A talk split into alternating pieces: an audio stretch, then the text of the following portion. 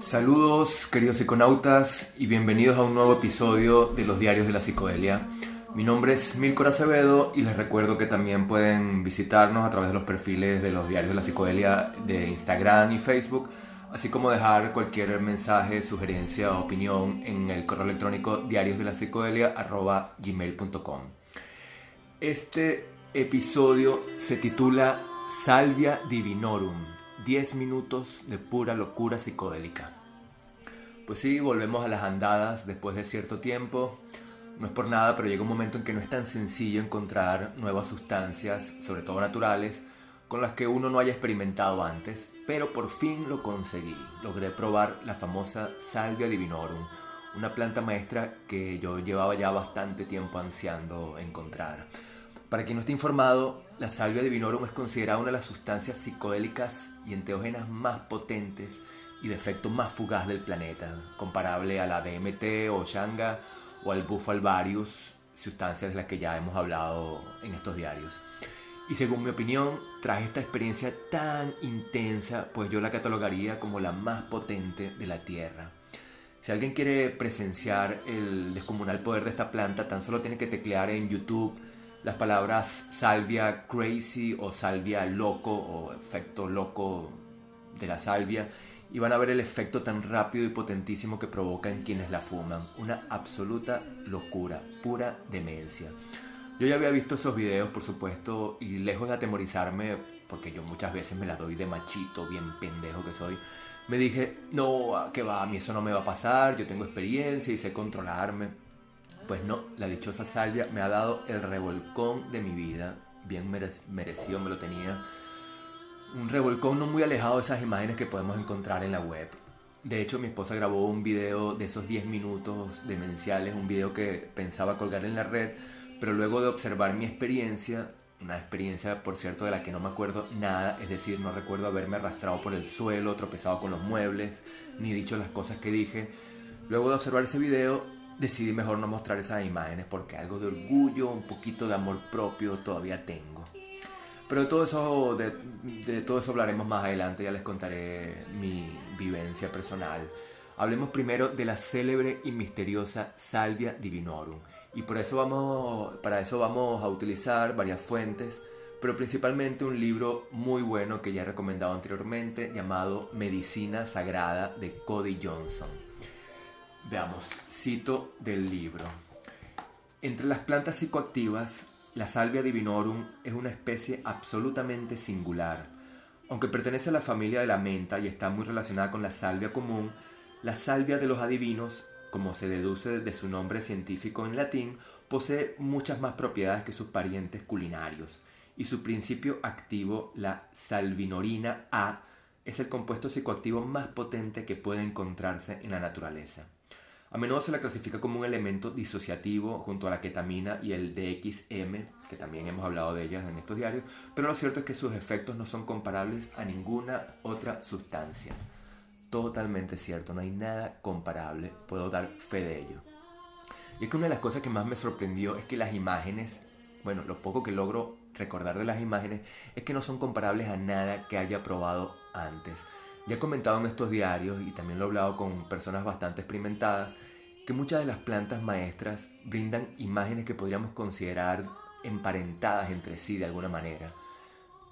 Las imágenes pueden variar de mil formas distintas y nunca ser exactas del todo, por supuesto, pero de alguna manera uno tiene la sensación de haber viajado al mismo lugar o a lugares similares. Se tiene la sensación de estar en un sitio mágico, sagrado, algo conocido o frecuentado con anterioridad ya sea con los hongos, con la DMT, con la ayahuasca, el peyote, todas te llevan más o menos a ese lugar similar. Pero la salvia es algo completamente distinto, definitivamente no se puede comparar con nada. Quienes primero comenzaron a experimentar con la salvia hace muchos siglos, quizás incluso milenios, fueron los mazatecas, un pueblo indígena de las montañas del sur de México.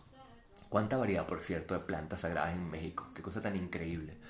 No es extrañar que culturas tan avanzadas y sofisticadas y coloridas y pintorescas hayan surgido en este territorio. Algún día se estudiará a fondo la relación íntima entre el desarrollo de estas culturas mesoamericanas y las plantas maestras. ¿Qué duda hay de que Quetzalcoatl, la serpiente emplumada, parece surgida de la más intensa visión psicodélica? Y muchos opinan, yo entre ellos, que el gran colorido presente en la cultura mexicana proviene en gran parte de la enorme influencia de estas sustancias. Bueno, pero no nos dispersemos. Decíamos que los mazatecas veneran a la salvia como un espíritu vegetal capaz de impartir conocimientos curativos a los, a los chamanes. Sin embargo, para los usuarios occidentales, quienes conocieron esta peculiar planta hace solo unas décadas, se trata de una sustancia básicamente recreativa. La famosa María Sabina llegó a utilizar durante sus ceremonias curativas, pero eh, llegó a utilizar la salvia en sus ceremonias curativas, pero consideraba la salvia un enteógeno secundario. Ella decía, si quiero curar a un enfermo en tiempos en los que no hay hongos, los niños santos como los llamaba, debo recurrir a las hojas de la pastora, como también se reconoce a la salvia divinorum. Decíamos que los mazatecas la han estado ingiriendo desde hace siglos, quizá milenios, sobre todo mascada o como infusión, pero no fue hasta 1939 cuando el antropólogo Jan Bassett Johnson la dio a conocer al mundo occidental. Sin embargo, su investigación fue interrumpida poco después por la Segunda Guerra Mundial y hubo que esperar hasta la prodigiosa década de los de 60, los 60 para que Albert Hoffman, quien sino el grandísimo Albert Hoffman, mi héroe, junto a Gordon Watson, regresaran de Oaxaca con varias muestras del arbusto. Del arbusto. Fue el colega de Hoffman, Carl Epling, quien identificó el arbusto como una nueva especie y la bautizó como Salvia divinorum la salvia de los adivinos. El compuesto activo de la salvia se descubrió, no se descubrió hasta 1982. La salvivorina está considerada, como decíamos, la sustancia psicoactiva más potente de la naturaleza. Solo hace falta unos pocos miligramos para embarcarse en un viaje súper psicodélico. Es verdad que el LSD puede colocarte con una dosis mucho menor, medida en micra, en micras, pero el impacto por supuesto no es tan instantáneo como con la salvia, sobre todo cuando es fumada. Como dato curioso, durante más de dos décadas los científicos fueron incapaces de explicar el modo en que la salvia provocaba sus efectos en el cerebro. Dice Cody Johnson en su libro, las sustancias psicoélicas típicas como la psilocibina y el LSD actúan sobre los receptores de serotonina, mientras que los disociativos como la ketamina y el DXM se encargan de bloquear un neurotransmisor excitatorio conocido como NDMA. La salvivorina, sin embargo, no incidía en ninguno de los dos.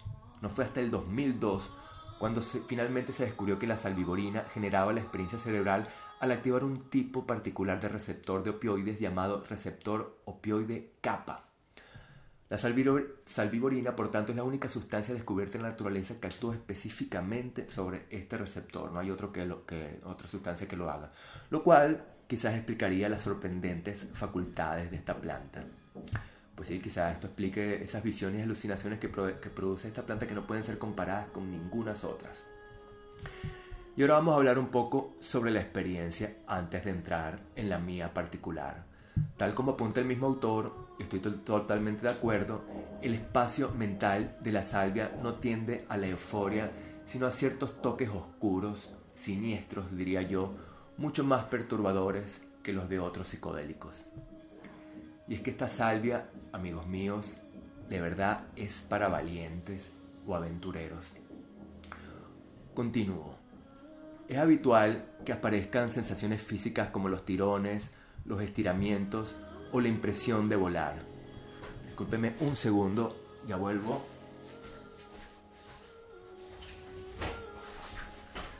Estaba entrando mucho ruido por la ventana donde estábamos Ajá, es habitual que aparezcan sensaciones físicas como los tirones, los estiramientos o la impresión de volar. Con frecuencia los usuarios sienten que se hunden en los muebles, totalmente, o incluso que caen a través del suelo, que desaparecen mientras ellos se precipitan, precipitan por reinos cada vez más inquietantes. Hay temas comunes como los túneles y las espirales, doy completa fe de ello, donde la gente siente a menudo que la realidad misma se está descarrilando a los pocos segundos de fumar las hojas, es fácil olvidar que se ha tomado sustancia alguna y cuanto se da por sentado en la vida, relaciones, historias, nombres, todo aquello que nos hace humanos, se desvanece, siendo reemplazado por la conciencia cierta e inexplicable y aterradora, añadiría yo, de que esta ahora es la realidad. Para algunos, entre los que me incluyo, la experiencia puede parecer más real que la realidad misma, aunque esto, debo decir, también ocurre con la ayahuasca, el peyote y en dosis muy altas de psilocibina. La inquietante conclusión la de, que la vida no ha sido más que un sueño o una simulación puede provocar ataques de pánico existencial o crisis de identidad. Esas sensaciones suelen desaparecer por sí mismas, por suerte, sí, y menos mal que la experiencia solo dura unos 10 minutos, porque si no sería realmente insoportable. En cuanto a lo de la experiencia aterradora, quisiera hacer un pequeño inciso. En estos días me escribió una chica que dice ser facilitadora de changa o DMT y me recriminó que yo dijera que la experiencia con la DMT hubiese sido, en mi caso, aterradora, porque eso, según ella, podía espantar a la gente y afectar a su negocio, supongo. Le contesté que yo me refería a mi primera experiencia particular con la DMT, poco después de mi primera incursión con la ayahuasca. Y esa primera experiencia con la changa fue, para mí, al menos, bastante perturbadora. Debo aclarar que mis siguientes experiencias con la DMT no han sido ni por asomo aterradoras, más bien están siendo muy placenteras y satisfactorias. Pero bueno, ya he tenido un buen entrenamiento. Pero de lo que no hay ninguna duda es que no hay punto de comparación entre la salvia y la DMT en cuanto a experiencia aterradora. Esto sí que son palabras mayores, así que están prevenidos, amigos míos. Según las dosis y también la manera de ser, ingerida, ya sea masticado o fumada, la experiencia puede ser dividida en varias etapas o niveles. Nivel 1, que supongo que será con un tecito, una infusión o mascando unas pocas hojas, los efectos son evidentemente suaves y se experimenta una sensación y una respiración bastante relajada. En el nivel 2 ya comienza la percepción alterada. La música puede parecer más rica y llena y una persona en el nivel 2 puede distinguir detalles de colores y texturas con facilidad. Puede haber ligeros efectos en la memoria este nivel es parecido al efecto normal de la marihuana. En el nivel 3 llega el estado de visiones ligeras. Los efectos visuales más normales son pulsaciones o repeticiones de diseños geométricos, patrones fractales y otras combinaciones abstractas de colores y formas. Los usuarios en el nivel 3 son conscientes de quiénes son y de su realidad y experimentan estas visiones como una fase pasajera. En, nivel, en el nivel 4 ya la cosa se va poniendo candela, señores llega el estado de visiones vívidas.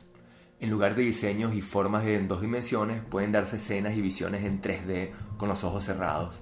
Y cuando te concentras sin distraerte, estas escenas pueden expandirse hasta ocupar el estado consciente del usuario. También son normales los viajes a otras dimensiones, encuentros con alienígenas u otras formas de vida, visiones de animales e insectos. Algunas personas dicen sentir una transformación a otra especie y también presenciar paisajes pintorescos y estrafalarios. En el nivel 5 entramos en la existencia inmaterial. A medida que el usuario progresa por los distintos niveles de intensidad durante un viaje de salvia, el entorno de su viaje, el mundo que alucina, se vuelve más fuerte y sólido y el entorno sensorial y la, y la vieja realidad desaparecen. Es el momento en que el viaje empieza a ser tan fuerte que sobrepasa tanto el entorno sensorial como la conciencia. La pérdida del ego o del yo está cerca causando que la gente sienta que se fusiona y se vuelva uno con otros objetos o personas. Y finalmente el último nivel, el nivel 6, al que yo accedí en apenas 10 segundos contados. Los efectos amnésicos se dan en, en este último nivel. El nivel 6, el último y más alto, es el punto en el que se produce la pérdida del ego y con él la memoria de la experiencia. En el exterior, el usuario puede mostrar extrañas expresiones faciales, palabras y ruidos completamente incomprensibles, dificultades para andar, golpeándose con todo o incluso sentarse totalmente, totalmente quieto y callado. En el interior, el individuo no es consciente de que está teniendo un viaje de salvia, ni de quién es. Pues sí, tal cual, muy bien descrito. Es por ello, queridos amigos, que es absolutamente imprescindible, repito, absolutamente imprescindible y necesario siempre hacerlo en compañía de alguien porque la persona en el nivel 5 o 6, en medio del pánico y la incomprensión, puede hacerse un buen daño con los objetos alrededor y también necesita a alguien al lado que intente calmarlo. En cuanto a las dosis, como, como hemos dicho, La salvia puede ser ingerida por medio del mascado de hojas o por inhalación, fumando las hojas. En el primer caso el efecto es mucho más lento y progresivo y se corresponde a las primeras etapas antes mencionadas. Y menor eh, se corresponde a las primeras etapas antes mencionadas. En el segundo caso, por inhalación, evidentemente el efecto es mucho más acelerado y potente.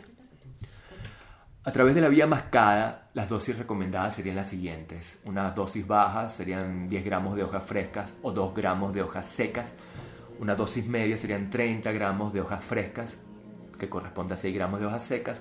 Y la dosis alta, la dosis alta serían 50 gramos de hojas frescas o 10 gramos de hojas secas. Y en cuanto a la vía inhalada, pues depende de la salvia que adquiramos.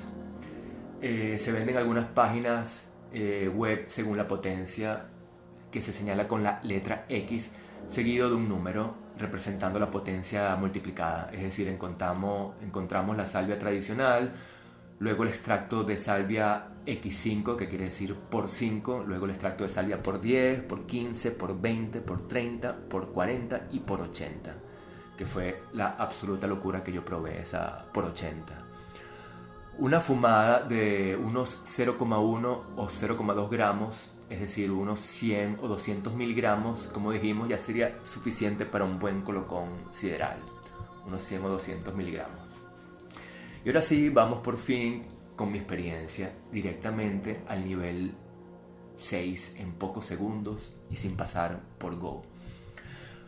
Pues eso, como yo me las doy de durito y experimentado, pues adquirí una página web, una página web que no voy a mencionar para no hacerle publicidad, la salvia más potente en el mercado, la salvia más potente de todas, la que marca el por 80 o X80, la cual viene en un paquetico de 0,5 gramos, 0,5 gramos, esa ridiculez de peso, impresionante.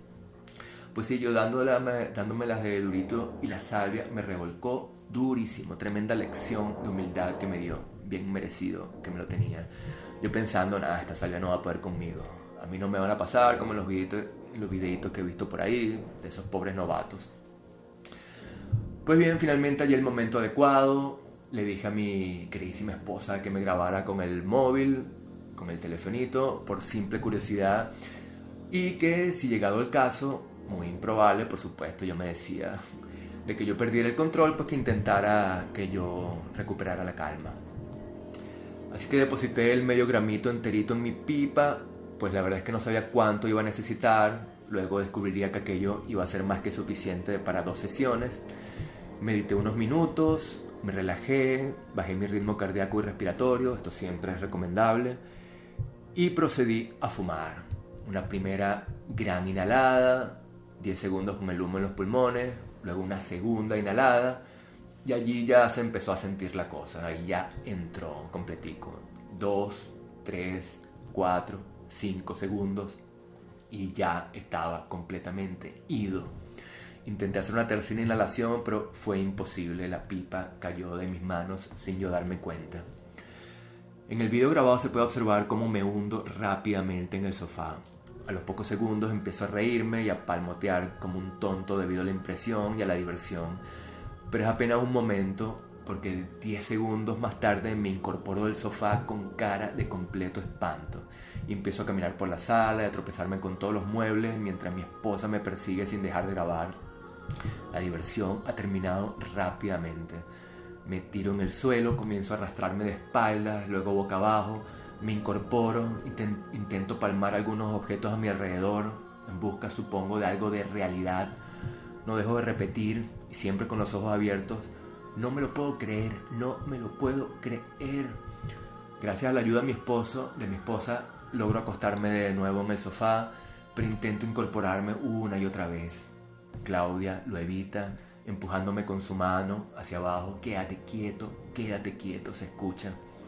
En mi rostro se advierte el terror, el pánico, la impresión, pero cada ciertos segundos también la diversión, la diversión derivada de esa incomprensión. Es asombroso cómo el terror y la diversión se alternan cada pocos segundos. También lo he visto en otros videos. Hasta que finalmente, unos 10 minutos más tarde, me voy calmando y vuelvo a la realidad. El retorno a la realidad, o esa realidad cotidiana que nosotros acordamos en considerar verdaderamente real. aunque tengo muchas dudas al respecto. El retorno es casi tan rápido como la ida, y menos mal. Algunos minutos más tarde, ya totalmente recuperado, Claudia me muestra el video y puedo jurar que no recuerdo absolutamente nada de lo que he hecho. Habría jurado que permanecí todo el tiempo acostado en el sofá. También me, me cuenta, también me cuesta recordar aquello que vi, que experimenté hace unos pocos minutos. Tan solo permanece la sensación extrema de haber vivido una experiencia insólita, apabullante, sobrecogedora. Pregunto cuánto tiempo estuve así y Claudia me responde que entre 10 y 12 minutos. Tampoco me lo puedo creer, habría jurado que no pasaron más de dos minutos. Y bien, ¿qué fue aquello que vi, que experimenté? Difícil describirlo. Primero que todo, debo mencionar que lo que más me impresionó fue que las visiones, o las alucinaciones, como ustedes prefieran, Visiones suelen corresponderse a las imágenes con los ojos cerrados, mientras que las alucinaciones se corresponden a las imágenes con los ojos abiertos. Lo que más me, impresionó, repito, es que yo ya tuviera yo los ojos abiertos o cerrados, las imágenes siempre eran las mismas. Eso era sumamente curioso y también muy perturbador. Eso no ocurre con otras sustancias. Cuando uno ingiere la ayahuasca o los hongos o el LCD o el peyote o la DMT, hay una clara diferencia entre lo que uno observa con los ojos abiertos y cerrados, es decir, entre las visiones y las alucinaciones. Cuando uno abre los ojos, uno observa de vuelta la realidad cotidiana, aun cuando esa realidad esté distorsionada por un sinfín de alucinaciones. Pero hay una diferenciación clara, eso suele ocurrir. Pero esto no ocurre con la salvia. Uno tiene los ojos abiertos, en la etapa, en la etapa 6 al menos, y uno está completamente enseguecido por las mismas visiones que se tiene con los ojos cerrados. No hay cambio. Y eso causa muchísima desorientación y por tanto descontrol, miedo, pánico. Y por eso se observan a las personas tropezando con los muebles, intentando palpar objetos, porque están completamente enseguecidas.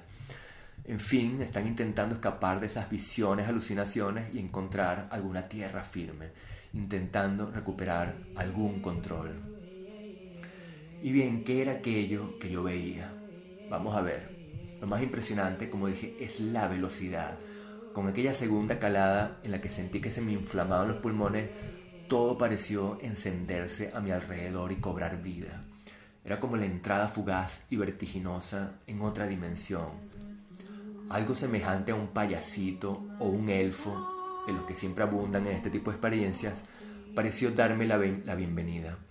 Y a partir de ese momento fue como caer en un túnel colorido, una especie de montaña rusa que me fue hundiendo cada vez más a un ritmo bien definido. Luego comentaré mejor esto del ritmo. Hundiéndome en capas y capas de puras imágenes psicodélicas.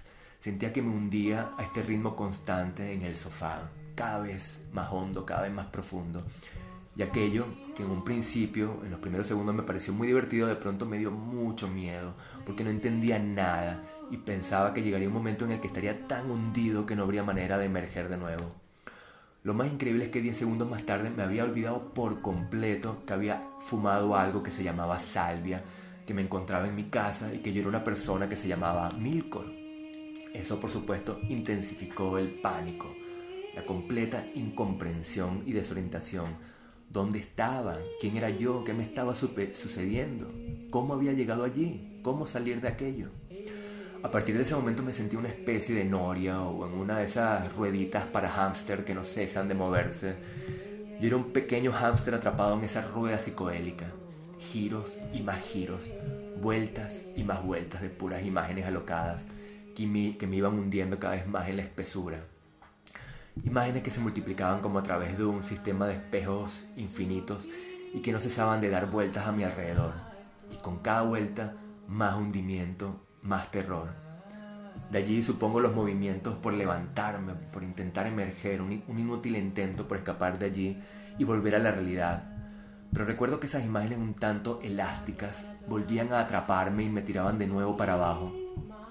Y recuerdo esa sensación de infinito, tan indescriptible, tan de vértigo, ese concepto de infinito en el, en el que el ser humano aún no puede adentrarse porque sigue siendo incomprensible, incomunicable.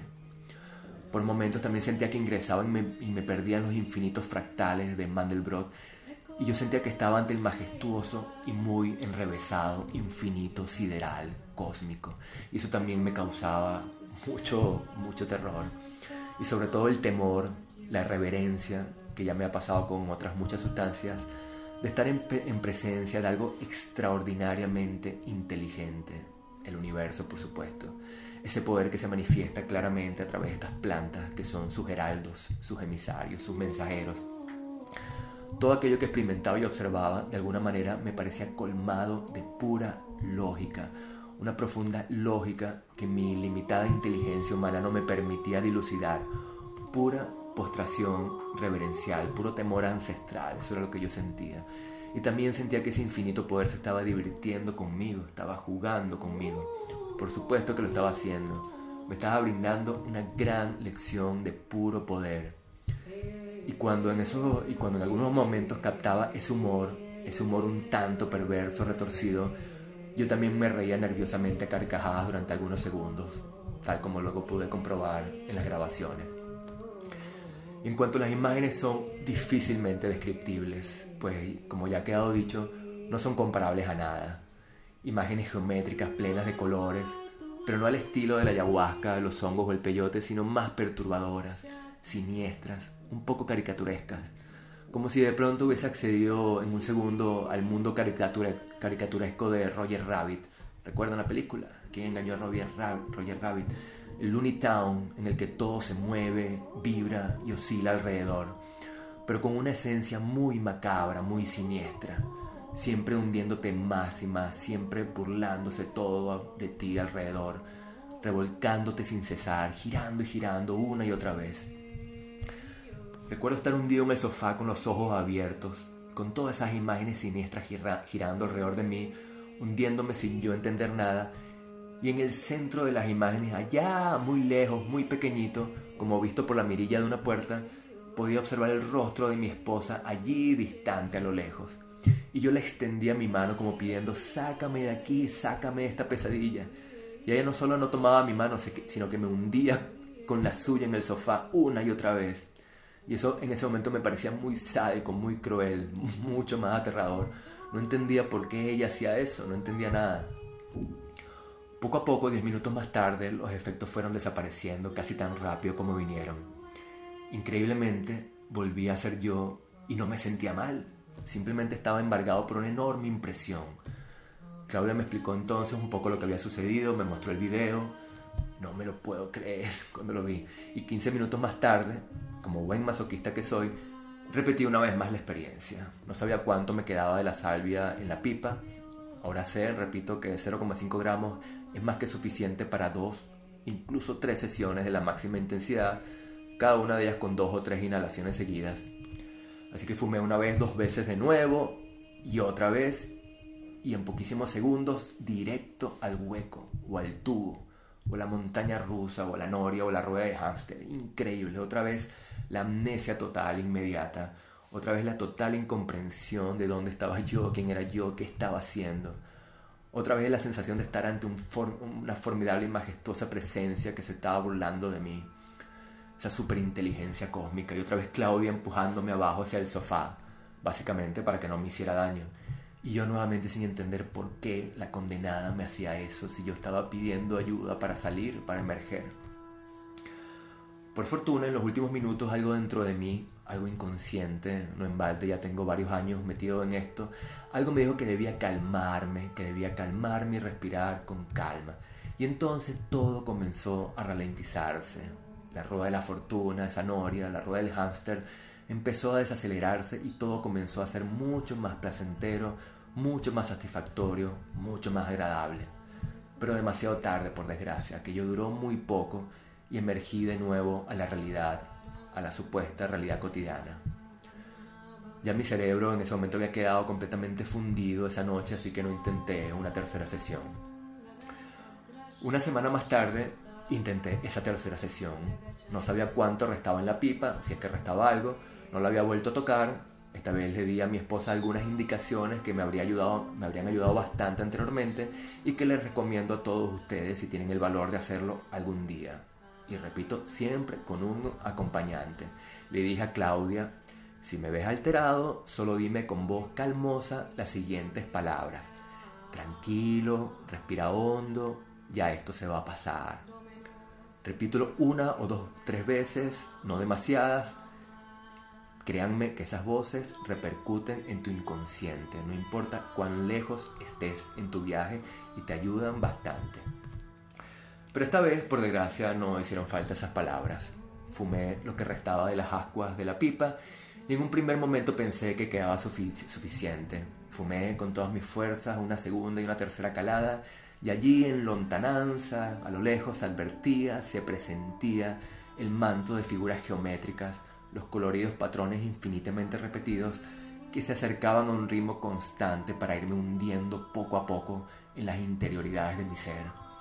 Pero no fue suficiente, lamentablemente no fue suficiente esa tercera, esa tercera sesión antes de que aquella oleada de imágenes siniestras y coloridas me alcanzara y me llevara por delante y me aplastara y me hundiera, aquella ola se fue deshilachando y desapareció poco a poco. Pasó por encima y se perdió. Aquella última dosis no fue suficiente. Pero al menos entendí algo. Entendí que aquel ritmo constante del que les hablaba se correspondía con el latido de mi corazón mi bombeo sanguíneo determinaba el ritmo y el avance repetitivo de esas visiones. Y bueno, bien llegados a este punto, ya casi terminando, muchos de ustedes se preguntarán y con toda razón, ¿y para qué coño sirve esto? ¿Para qué carrizo sirve la, salvia, la salvia divinorum? Buena pregunta. Bueno, primero que todo yo no estoy recomendando la salvia divinorum a nadie, o más bien no se la estoy recomendando a nadie que no sea un experimentado psiconauta o un aventurero o un masoquista. Si alguien quiere experiencias extremas, la salvia es su medicina, pero aquellas que tengan dudas o temores, mejor mantenerse alejados. Yo suelo repetir entre mis amigos que hemos venido a este mundo a experimentar. Por eso he quedado extremadamente satisfecho y agradecido con esta experiencia.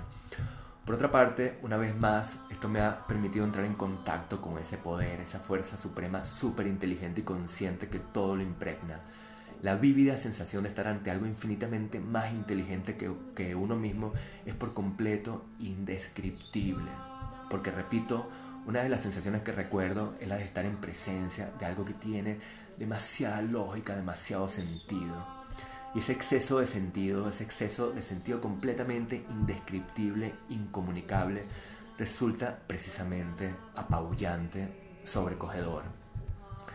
Justamente cuando probé por primera vez la salvia me sentí algo, me, me sentía algo down, algo desanimado en los últimos días. Y sinceramente, ¿quién no se siente algo desanimado con todo lo que estamos viviendo hoy en día? Muy probablemente escogí aquella tarde porque inconscientemente necesitaba algo que me insuflara algo de energía, de vitalidad, de ánimo. Y eso es lo que tienen las plantas maestras, la medicina sagrada, las sustancias enteógenas. Lo he repetido mil y una veces. Te insuflan energía, ánimo, vitalidad, te inoculan asombro, curiosidad, te maravillan, te hacen entender de nuevo al igual que aquellos lejanos tiempos en los que eras un niño y comenzabas a descubrir el mundo, que la realidad, te hacen entender que la realidad, sea cual sea esa realidad, es maravillosa, mágica, sagrada. Hemos extraviado esa capacidad de asombro, esa, percepción de lo eternamente maravilloso y mágico que está a nuestro alrededor. Estas sustancias te hacen sentir bendecido, agradecido, maravillado. Salve, salvia divinorum, por, haberme otorgado un par de semanas de puro asombro, de pura bendición, de pura gratitud, de puro bienestar, de pura humildad. Siempre agradecido. Y bueno, queridos amigos, me parece que hemos llegado al final del camino. Me parece que ha llegado el momento de poner punto y final a estos diarios. Ha sido un enorme placer haber compartido todo este tiempo con todos ustedes. Un abrazo para todos pórtense bien, pero no demasiado.